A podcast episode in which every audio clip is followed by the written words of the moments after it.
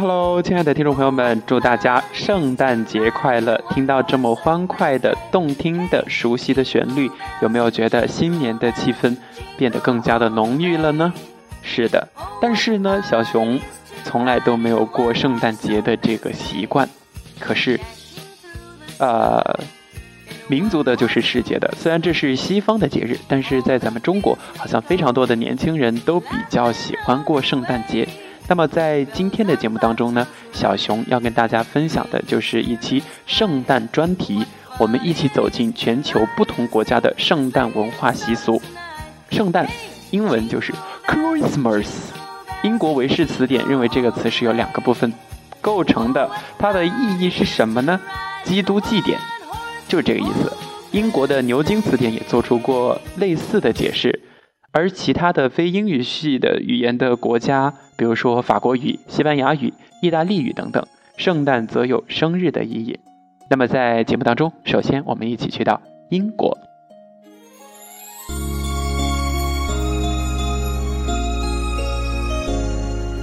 英国人认为圣诞节那就是一个字吃，而且要吃得痛快，所以说他们的圣诞大餐极为的丰盛。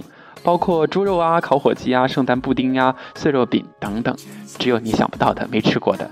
而且他们的家里人每个人都会得到一份礼物，连仆人也有。礼物呢，都是在圣诞节的早晨进行分赠的。有的时候恰逢唱诗班逐门逐户的唱圣诞歌的时候呢，这些人会被主人邀请到自己的房屋里边招待茶点，或者是给予他们小礼物，以表圣诞节快乐。那么，就在英国旁边的法国，他们是邻国吧？法国的圣诞节又是怎样的呢？在法国的圣诞节前夜呀，法国的这些孩子们呢，睡觉之前会把鞋子留在壁炉前，等到第二天早晨，他们会惊喜的、非常高兴的发现，哦，是惊喜到了，自己的鞋子里边有。大宝贝们，自己的父母啊，或者是长辈给他们准备的糖果、水果、坚果，甚至是小玩具之类的东西，在法国的大教堂的广场前，戏剧、木偶剧这一些剧种呢，都在演出基督诞生的故事。在法国南部，人们的家里会必须去燃烧一块大的原木，从圣诞前夜一直要燃烧到新年的到来。原因就是在很久之前，原木是被当做耕地用的那个泥，那个、那个、那个、那个、那个东西的楔子，就是很主要的那一个部分吧。它象征的是对来年的丰收的一个祝愿。我发现我现在呢了不分了，不好意思，圣诞快乐就好呀，不要计较这些。好，欧洲的国家的圣诞节其实人们非常重视啊。意大利的圣诞节的话，也是在圣诞的前夜。会有一个二十四小时的酒会，随后还有一个庆祝大餐，灯塔型的米兰蛋糕就是其中的主角。事先被放在命运之瓮当中的这个礼物包装盒会被拿出来，其中总是有每个人的礼物。到黎明时分，人们点燃蜡烛，围坐在家里的栅栏边祈祷。孩子们会大声地进行诗歌朗诵。在圣诞节的中午，罗马教皇会给那些聚集在大梵蒂冈广场的人们以祝福。这就是意大利的圣诞节。接下来我们要去欣赏的、要去分享的、要去感受的是荷兰的圣诞节。传说圣尼古拉在十一月初就带着礼物来到荷兰，他穿的是僧人的袍子，和他的助手乘船而来。他的助手名字叫做黑彼得。穿西班牙式的衣服，据说呀，他们每年都要准备礼物清单，并且在一部很大很大的书上记载着每个孩子的品行。很多人都会去到阿姆斯特丹码头，阿姆斯特丹码头迎接圣尼古拉。他们骑着雪白的马，在欢庆的人群当中游行，穿过街道。在圣诞节期间，荷兰的农民每天日落时分会吹响号角，他们对着水井吹号角。目的就是为了使声音听起来更加的清澈响亮，用这种方式宣告圣诞节的来临。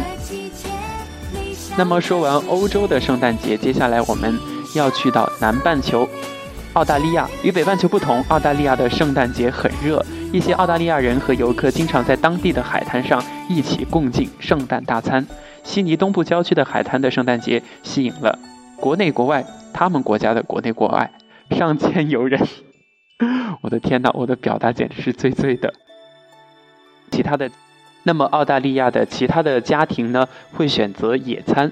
如果人们在家，他们会游泳，在院子里边打板球，或者是进行其他的这个户外活动。颂歌烛光晚会在澳大利亚每年的圣诞节的前夕举行，上万名群众聚集在墨尔本，唱他们喜爱的圣诞歌曲。悉尼和其他城市也唱着圣诞歌、圣歌，迎接圣诞节的到来。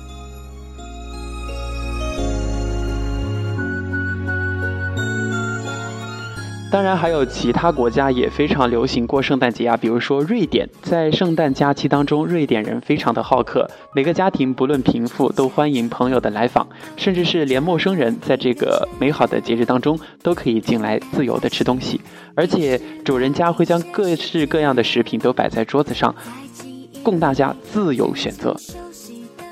啊，说到这个，我想我我很想去瑞典，那么我就不用吃不用愁了。在瑞士的话，这个国家圣诞老人会穿着白色的长袍，戴上假面具。他们往往都是由贫苦的人装扮而成的，在圣诞这一天，成群结队的向富人挑取、讨取食物和礼物。呃，当他们要到很多东西的时候呢，呃，散队的时候再来平分所得到的这些礼物。在智利，庆祝圣诞节的时候必备一种猴子尾巴的冷饮，一种饮料啊。它有用这个咖啡、牛奶、鸡蛋、酒以及已经发酵的葡萄制成。那么，为什么有这样一个奇特的名字“猴子尾巴”呢？现在已经无人知晓了。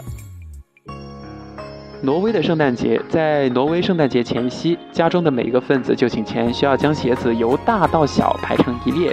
挪威人认为，家人如此这样做，就可以在未来的一年当中得到和睦与安宁。第二天早晨，家人互相见面的时候呢，就会唱最喜爱的圣诞歌曲，迎接圣诞节的到来。那么在爱尔兰的话，圣诞的前夕，他们会将一支蜡烛或者是灯放在窗门架上，表示欢迎圣婴的降生。在苏格兰，圣诞节前需要将家中借来的所有的东西必须一一的物归原主，礼物是在新年的头一个星期分发给小孩以及仆人。那么最后一站就是德国了。为什么把德国放在最后呢？因为它压轴出场。肯定很多朋友都不知道，圣诞树的发源国就是德国。在德国，基督徒的家里会放置一棵美丽的圣诞树，圣诞饼也是多种款式的，而且非常讲究。德国的饮食习惯是比较严谨的，但是在这一天呢，他们都会开怀畅饮啤酒。或者是白葡萄酒，也会吃甜食、酸食、酸猪蹄等等，啤酒配牛肉、奶制品啊，以及各种生菜等等。